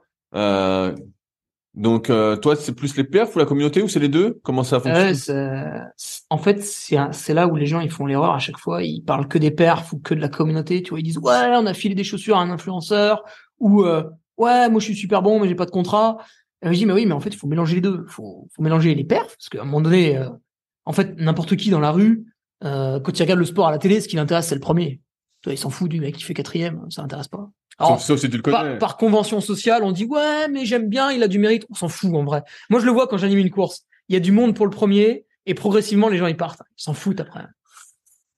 Et euh, donc ouais, les perfs c'est important. Et puis après il y a la manière de vendre tes perfs, tu vois. De... Parce que si tu fais des super perfs, mais que personne n'en parle, bah personne ne sait que t'as fait des super perfs. photo, tu fais des belles photos sur les réseaux sociaux. Ouais, c'est ça. Alors, tu vois, euh, et dès que j'ai l'occasion d'être avec un photographe, j'en profite un peu. On s'arrange entre nous. Il me fait des belles photos, tout ça. Bon, des fois après, je le paye carrément. Et je les, je les, je les publie. Un peu, je fais un peu comme toi. Des fois, je publie celle de l'année d'avant, tu vois. Oui, mais si t'as du stock. Et oui, j'ai du stock. ouais. Et euh, j'ai un emploi du temps en fait pour toutes mes publications. Ok. Mais, mais, mais ça, c'est sa conjointe qui, qui gère, non? Non, non, non, non, non, je fais tout tout seul. Ah, moi, je crois que c'est elle qui gérait un peu. Ah non, sociaux, elle veut ça. pas toucher à de mes affaires. J'ai compris qu'elle gérait un peu? Non, on s'était posé un peu la question, puis moi j'ai une communication très particulière, très franche, euh, qui le distingue des autres, quand même. exagérément incisive, tu vois, c'est un peu fait exprès, euh, qui sans arrêt pour choquer un petit peu, mais dans le bon sens du terme, c'est pour te faire réagir et te, te te pousser à te poser des questions, tu vois, plutôt qu'à chaque fois dire aux gens ouais t'as raison, ouais, caresser dans le sens du poil et tout. Et du coup, il y a que moi qui peux le faire parce que c'est un peu dur à doser, tu vois, quand tu t'adresses à des gens tu, tu, tu peux les bousculer un peu, mais il faut pas être insultant non plus. Il faut. Est-ce que là, aujourd'hui, tu pourrais vivre que de tes sponsors? Hmm, non. Je pourrais vivre que de mon Patreon et de mes sponsors. Ok, donc t'es corroboré pour l'instant à produire du travail à côté? Oui. Mais euh, je pense que même le jour où j'arrête d'être speaker, parce que je dis voilà, pendant 3-4 ans, je vais me donner la chance. En plus, j'aurai peut-être à peu près 35 ans, donc euh, je pense que c'est la maturité où je suis prêt à le faire. Par exemple, j'avais voulu être cycliste pro quand j'avais 20 ans. Ça s'est pas bien passé pour tout un tas de raisons, en fait. Tu sais, tu découvres la vie. euh, en immobilier, t'es une buse. Euh, euh, tu perds tout ton argent, enfin, ou tu fais des conneries. hein, tu, on peut en parler de ça après. Et euh, du coup, j'ai, en fait, j'étais pas du tout prêt, à moins d'avoir du talent pour être euh, professionnel. Là, aujourd'hui, toutes les erreurs, je les ai faites, tu vois. Les blessures, c'est bon, je les ai toutes faites. Euh, euh, le surentraînement, je l'ai fait. euh, toutes les conneries, je les ai faites. Donc euh, maintenant, je suis prêt à être pro, je pense. Et, et j'ai du patrimoine aussi pour assurer les arrières, tout ça. Euh, donc ouais, je pourrais mettre de côté ce métier d'animateur. Après, c'est un métier, tu sais, c'est un métier euh, très humain. Tu as une relation avec l'organisateur. C'est pas juste, tu viens, tu parles, tu prends le chef, Oui, tu et, puis- et- et puis tu, tu rencontres des gens. Ouais. J'ai envie de te dire, sinon t'es tout seul chez toi Donc c'est à faire ton Patreon. très très dur de leur dire euh, ouais mais ta course là je vais pas l'animer l'an prochain. Le mec va être vachement déçu tu vois. Oui, Donc mais en même temps, ça te fait voir du monde, sinon t'es tout Ouais. isolé. il faut lui apporter une raison et c'est pour ça que quand je vais atteindre mon meilleur niveau, j'espère en faisant 21h30 en 2024 sur l'UTMB, moi mon truc ce sera de dire derrière bah écoutez les gars, là j'ai fait le... franchement, je peux pas faire mieux et pour faire mieux la, seule option c'est de me c'est de me laisser tranquille sur mon lit quoi. Donc je, je, vais mettre de côté ce job, promis je reviendrai. Euh, regardez, j'ai des contacts, speakers, des petits jeunes qui ont les dents longues, qui veulent venir, ils ont la patate et tout, ils vont vous animer la course, il y a pas de problème, ça va être super. Et euh, ouais, ce serait la seule solution. On parlait. Et par euh, contre, le patron, je le garderai parce que comme tu dis, il faut un aspect social. Ben oui, c'est- là, on, on a, on a parlé de l'entraînement, comment ça se faisait, on a parlé de l'alimentation, comment tu vivais. Est-ce que, tu sais, bah, la mode en ce moment, c'est la préparation mentale. Toi, je sais que pareil, tu es suivi Ah par un médecin, on en parlait juste avant. Est-ce qu'il y a des choses que tu mets vraiment en place et que tu es suivi par un kiné régulièrement, un ostéo? Un Qu'est-ce kiné, que- non. Qu'est-ce que tu mets en place à côté de l'entraînement pour, euh, on va dire, essayer de mieux performer Mm. Bah moi j'ai lu euh, tous les livres de Christophe Cario que tu connais bien. Bien sûr. Donc euh, tous les automassages, les étirements, que ce soit dynamique ou statique, suivant ce que tu as besoin certaines journées. Euh, les mobilités articulaires que tu euh, t'en parles souvent aussi, ça pareil, j'y fais quasiment tous les jours. C'est très rare que je les rate. Donc euh, ça j'y passe du temps. Hein. Je pense que ça représente facilement une entre une et deux heures par jour. Ah ouais. Euh, ouais parce que j'ai aussi les bottes de compression. euh, tu vois j'ai tout ce qu'il faut chez moi. Ah ouais, donc tu fais beaucoup, beaucoup de choses pour ta récup. Ouais. Ouais, de plus en plus. En fait, mon volume, il a presque diminué un peu avec les années. Mais c'est là où j'ai compris qu'en fait, ça se jouait dans la récup maintenant. Parce que pendant, pendant plein d'années, je me suis dit, ouais, mais du coup, je vais mettre le réveil plus tôt pour pouvoir m'entraîner plus et tout, j'aurai plus de temps dans la journée. Et euh, en fait, au bout d'un moment, tu les assimiles pas, les heures. Donc c'est dommage parce que tu fais plein d'heures d'entraînement, mais tu les assimiles pas. Euh, du coup, c'est vrai que maintenant, je bosse plus la récup. Alors le kiné, j'y vais pas trop parce que c'est un peu chiant, sais, faut se déplacer, faut aller chez lui, faut prendre rendez-vous. Donc en général, quand j'ai un souci, exemple, je vais courir, euh, merde, je me tords la cheville, tu vois, c'est embêtant. Je vais voir le kiné pour qu'il me fasse un petit bilan et me dire ah bah tu l'as tordu comme ci, comme ça. Du coup, ça va prendre tant de temps, faut que tu fasses tels exos de mobilité, etc., etc. Et puis reviens me voir dans 10 jours, on refait un bilan et puis voilà. Et à chaque fois, je repars avec des exercices nouveaux pour la prochaine fois. Alors que t'as des gens, ils vont chez le kiné euh, comme ils vont regarder la télé, tu vois, donc ils Bien foutent rien en fait. C'est pour ça que t'as plein de kinés qui dépriment parce qu'ils donnent des exercices, les gens ils font pas. Donc le kiné, j'y vais à titre consultatif quand j'ai un problème. Et euh, l'ostéo, j'y vais. Par contre là, j'y vais à titre préventif parce que ma posture quand je suis animateur, euh, elle part un peu en couille hein, au fur et à mesure de la journée quand je suis fatigué. Euh, pas mal d'heures de voiture pour les trajets pour aller animer les courses. Ce qui fait que j'ai pas mal de blocages qui reviennent un peu dans le dos de temps en temps. Donc ouais, l'ostéo tous les deux trois mois à titre préventif. Euh, Et je suis allé chez le préparateur mental en 2021, j'ai fait 10 séances. Alors, Il m'a pas appris grand chose. Il m'a quand même donné deux astuces, qui sont? Mais le reste, je faisais beaucoup tout seul. Euh, il m'a permis d'identifier les moments où, on- alors l'ultra trail c'est une course très longue, et il m'a permis d'identifier les moments où tu sais tu te relâches. Tu- Dans ta tête, tu penses plus à la course, tu penses à ah tiens qu'est-ce que je vais faire la semaine prochaine et tout. Et là en fait tu le vois pas, mais au lieu de courir à 11 km heure Ouais, tu ralentis d'un coup. tu cours à 10 km heure. Et si ça dure une heure, eh ben, t'as beaucoup perdu de temps, en fait. Donc, il m'a permis d'identifier les moments où je me démobilise. Et du coup, alors le but du jeu, c'est pas de se dire, ouah, vite, il faut que j'accélère. C'est de se dire, oh putain, attends, attends, attends, je me déconcentre là. Donc, je me remets dedans, je reprends une allure un peu plus courte, etc.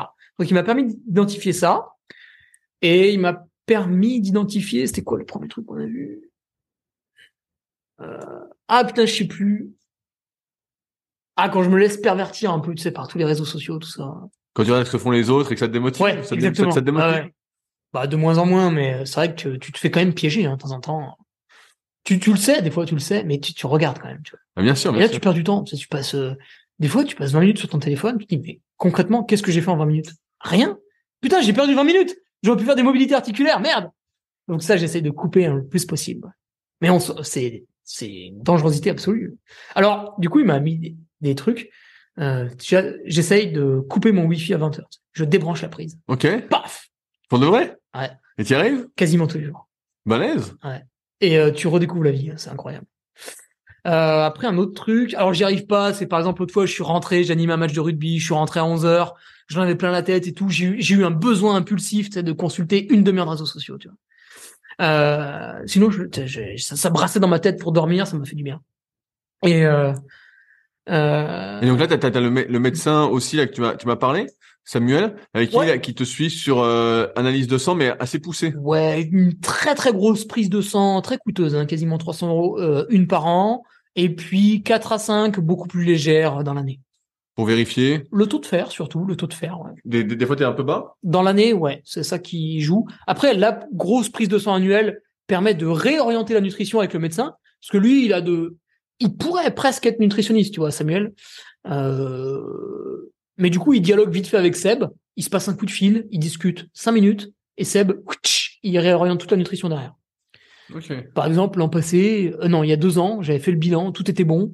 Le seul truc qu'il m'a dit, c'était de manger 20 grammes de noix de macadamia tous les midis, quoi. Ouais, ouais. Voilà, c'était le seul truc à faire parce que j'avais un acide gras, je sais plus lequel, qui était un peu bas. Il m'a dit ouais, tu peux le remonter un peu en faisant ça. Et c'est- c'était vu à la- l'année suivante? Non, parce que j'ai oublié de la faire l'an passé. Donc je la ferai cette année. Allez, 300 balles quand même, Rudy. Non, non, mais je je sais, non, mais moi, ça m'intéresse ces, ces trucs-là, justement, Ouais. de, de voir. euh, de- non, mais on verra de si ça a porté ses fruits. J'arrive euh, au bout de, de mes questions. Oh, déjà? Est-ce que toi, tu avais des, des sujets que tu voulais aborder qu'on n'a pas abordé? Euh. Ah, je t'ai pas trop parlé de mes repas parce que je t'ai parlé que des petits déjeuners. Après, il y a le repas du midi où je prends pas de glucides. Si je me suis entraîné, je peux prendre une assiette de riz qui va aussi entre 60 et 120 grammes de riz pesé cru. Euh, Il y a toujours les légumes, les protéines animales toujours après l'entraînement. Et le soir, même si je me suis pas entraîné, je prends quand même un peu de riz, au moins 60 grammes. Tu fais. Bah oui, mais moi je suis tout petit, je suis tout petit par rapport à toi. Et si je me suis entraîné, ben on va monter à 100, 120 grammes. Si je me suis entraîné, je vais reprendre des protéines animales. Et ta, ta collation, ce serait quoi dans l'après-midi Tu te mets des quatre repas? Ah ouais, le goûter, ouais. Euh, c'est 50 grammes de noix. Euh, ça peut être des amandes, ça peut être des noix de cajou, des noix de Grenoble, des noisettes. Un mélange des quatre. Euh, les super oléagineux, ça peut être intéressant, ça pour partir en voyage. Euh, une banane, enfin ou une pomme, un fruit, quoi. Euh, et deux carreaux de chocolat noir. 90%, attention. hein. Ah Ouais, tu, tu, manges, tu manges pas beaucoup. hein. Par contre, pareil, si j'ai eu mon entraînement dans l'après-midi et que je suis rentré, là, on va ajouter des glucides. On peut ajouter euh, un yaourt de chèvre avec un peu de miel, dedans des flocons, sarrasin, avoine, ou les petites crêpes, euh, un œuf, 35 grammes de farine de sarrasin, un peu d'eau. Voilà, ça fait deux trois crêpes. Dessus, on met une petite purée de chocolat. Ça, mon partenaire, il en fait, elle est très bonne. Un peu de miel. Ok. Ouais, ouais. euh, je, je pensais que tu mangeais beaucoup plus, hein, pour te dire. Je pensais que tu mangeais vraiment comme un malade vu tes sorties de 2, 3, 4 heures. Oui, mais parce que tu vois, dans la semaine, tu as toujours des jours où il y a assez peu d'entraînement. Oui, Euh, oui, non. euh, Et en fait, sur ces jours-là, je mange quasiment pareil si je me suis beaucoup entraîné la veille. En fait, je vais recharger sur deux, trois jours plutôt que faire le bourrin sur un repas. Ouais, ouais, mais je suis en train de compter. Tu, tu dois manger 2500 calories, euh, tout cassé. Allez, 2006. Non, je- plus ça... Bah, certains jours, oui, mais ça passe les 3000 et ça va jusqu'à 3005 quand même des fois. Ah. Ouais. Ah, des fois, tu manges plus que ça, alors. Ouais, ouais, des fois, les, les lipides, ça, ça, ça y va quand même un peu. Ok, ouais, c'est- en fait, souvent, mon nutritionniste me dit qu'une fois que j'ai mangé mes 120 grammes de riz, il me dit, mais arrête ton repas ici, te gave pas comme un cochon. Euh, ce que tu fais sur ta collation, tu en rajoutes un peu, tu, tu reprends un peu de noix, tu, ou même, euh, c'était pas un repas, mais à 15 heures, t'as un peu faim, tu, tu mets un peu de noix, un petit carreau de chocolat noir, tu vois. Ok. Voilà. Plus les lipides. Ok. Bah, pour moi, c'est bien clair. Ça m'a bien éclairé euh, sur euh, la vie d'un ultra-trailer semi-professionnel. Ouais, on peut dire ça, parce que c'est vrai que le métier de speaker, on va dire qu'il me prend 50% de mon temps. Bah, t'es semi-pro parce qu'au au final, t'es obligé aujourd'hui, tu ne vis pas de tes performances, mais aussi du contenu que tu crées, surtout du contenu Mhm. que tu crées. Et donc de ton métier, d'une part de speaker, qui est la création de contenu pour moi, parce que quand même faut animer, faut se renseigner, c'est pas c'est pas facile. Et euh, toute la création sur Patreon, qui fait que les gens te soutiennent par rapport à ton podcast, qui est la création de contenu aussi, et qui s'abonnent ensuite pour avoir du contenu en plus. Et on n'a pas parlé, mais il y a aussi cette histoire de vêtements que tu vends. euh, Ah oui, tout à fait. euh, Avec quelques-uns de mes sponsors hein, qui sont euh, soit made in France, soit made in Europe, on propose des vêtements avec mon petit euh, mon petit logo euh, du Carmi, euh, soldat du Duc, parce qu'il y a un peu tout ce délire autour de ça, Duc de Savoie. Euh, J'avais fait une blague en 2019, c'est parti de là. Et du coup, ouais, j'ai un petit site de de e-commerce, euh, mais beaucoup axé sur l'humour, tu vois. Et- Alors les gens, ils achètent soit parce qu'ils ont envie de me donner de l'argent, euh, voilà, mais sans me faire un virement PayPal, tu vois soit parce que je les vends à un très très bon prix, hein, je marge assez peu là-dessus, donc ils se disent putain c'est l'occasion d'avoir un super truc de qualité, euh, pas très cher. Euh, soit parce que euh, ils veulent s'identifier, tu vois, sur le Patreon, c'est les mêmes codes couleurs, etc. Ils veulent s'identifier à ça. Par exemple, mes, mes chaussettes, donc de la chaussette de France, qui sont faits à trois. Euh, Il y a le petit logo euh, du Carmi dessus et tout. Et des fois, c'est déjà arrivé hein, que des patriotes en compétition les portent et doublent un mec qui a les chaussettes, tu vois. Ils font oh putain, mais ça doit être un patriote et tout. Alors après, les mecs ils discutent et ils se rendent compte, tu vois. C'est c'est des super moments de vie. co- Comment, comment ça marche là C'est toi qui fais les colis? Oh ouais ouais, j'adore. Ça, je mets un petit mot et tout, je me régale. Un peu comme toi, tu dédicaces des livres. Ouais, bah, Alors- comme tu vois, là, les enveloppes, ouais. là, que je vais faire après. Alors moi j'ai pas de livre, mais euh, du coup bah, j'ai des, ouais, j'ai des. Alors je coécris, donc c'est un peu le problème. Mon, mon coéquipier est pas pas ouf. Et alors du coup je fais des petites cartes dans les dans les colis, ouais, je me régale. Hum, bah, cool. Comme toi, j'ai subi les, les augmentations des colissimo. ouais. Ouais, bien sûr, bah, ça fait qu'augmenter. 10% par an. c'est dommage de pas pouvoir investir dessus. Mais puis, bah, tu, tu verrais, si tu faisais des livres, que le prix, à chaque fois que tu recommandes des livres, ça augmente aussi, euh, je crois que ça, ça a presque doublé, là, depuis que je fais des livres. Donc, euh, c'est la folie. Hugo, s'il y en a qui veulent euh, te suivre, te contacter, Partout. le plus simple. Ouais, le plus simple. Je sais pas. Instagram peut-être. Donc, qui a ton nom? Euh, non, j'ai mis U, U, G et 4 Ok, mais Ouais. si, on- si on tape Hugo Ferrari, on va tomber dessus? Ah ouais, vous allez tomber sur, vous tapez Hugo Ferrari dans Google, vous allez trouver au moins un truc pour me contacter. Euh, Il y a Facebook, il y a tout, il y a TikTok maintenant. Ah oui, tu t'es mis sur TikTok? Ouais, avec une professionnelle pour m'encadrer. Bon. Ça, Ça, marche, eh, ça marche du tonnerre pour l'instant. Euh, histoire, histoire à suivre. Merci encore, euh, Hugo, pour son temps, et, euh, bah, de toute façon, on se tient au jus, euh, pour pas mal de projets. Ouais, Salut à tous. salut. Si vous êtes encore là, c'est que l'épisode vous a plu. Dans ce cas, je vous invite grandement à m'aider à faire grandir ce podcast en mettant une note de 5 étoiles et un commentaire d'encouragement sur l'application de podcast où vous l'écoutez et plus particulièrement sur l'application podcast d'Apple, mais également sur Spotify. Cela m'aidera d'autant plus à accueillir les meilleurs athlètes et spécialistes français de l'entraînement grâce à la crédibilité que vous me donnerez. En attendant, je vous souhaite un bon entraînement et à la semaine prochaine.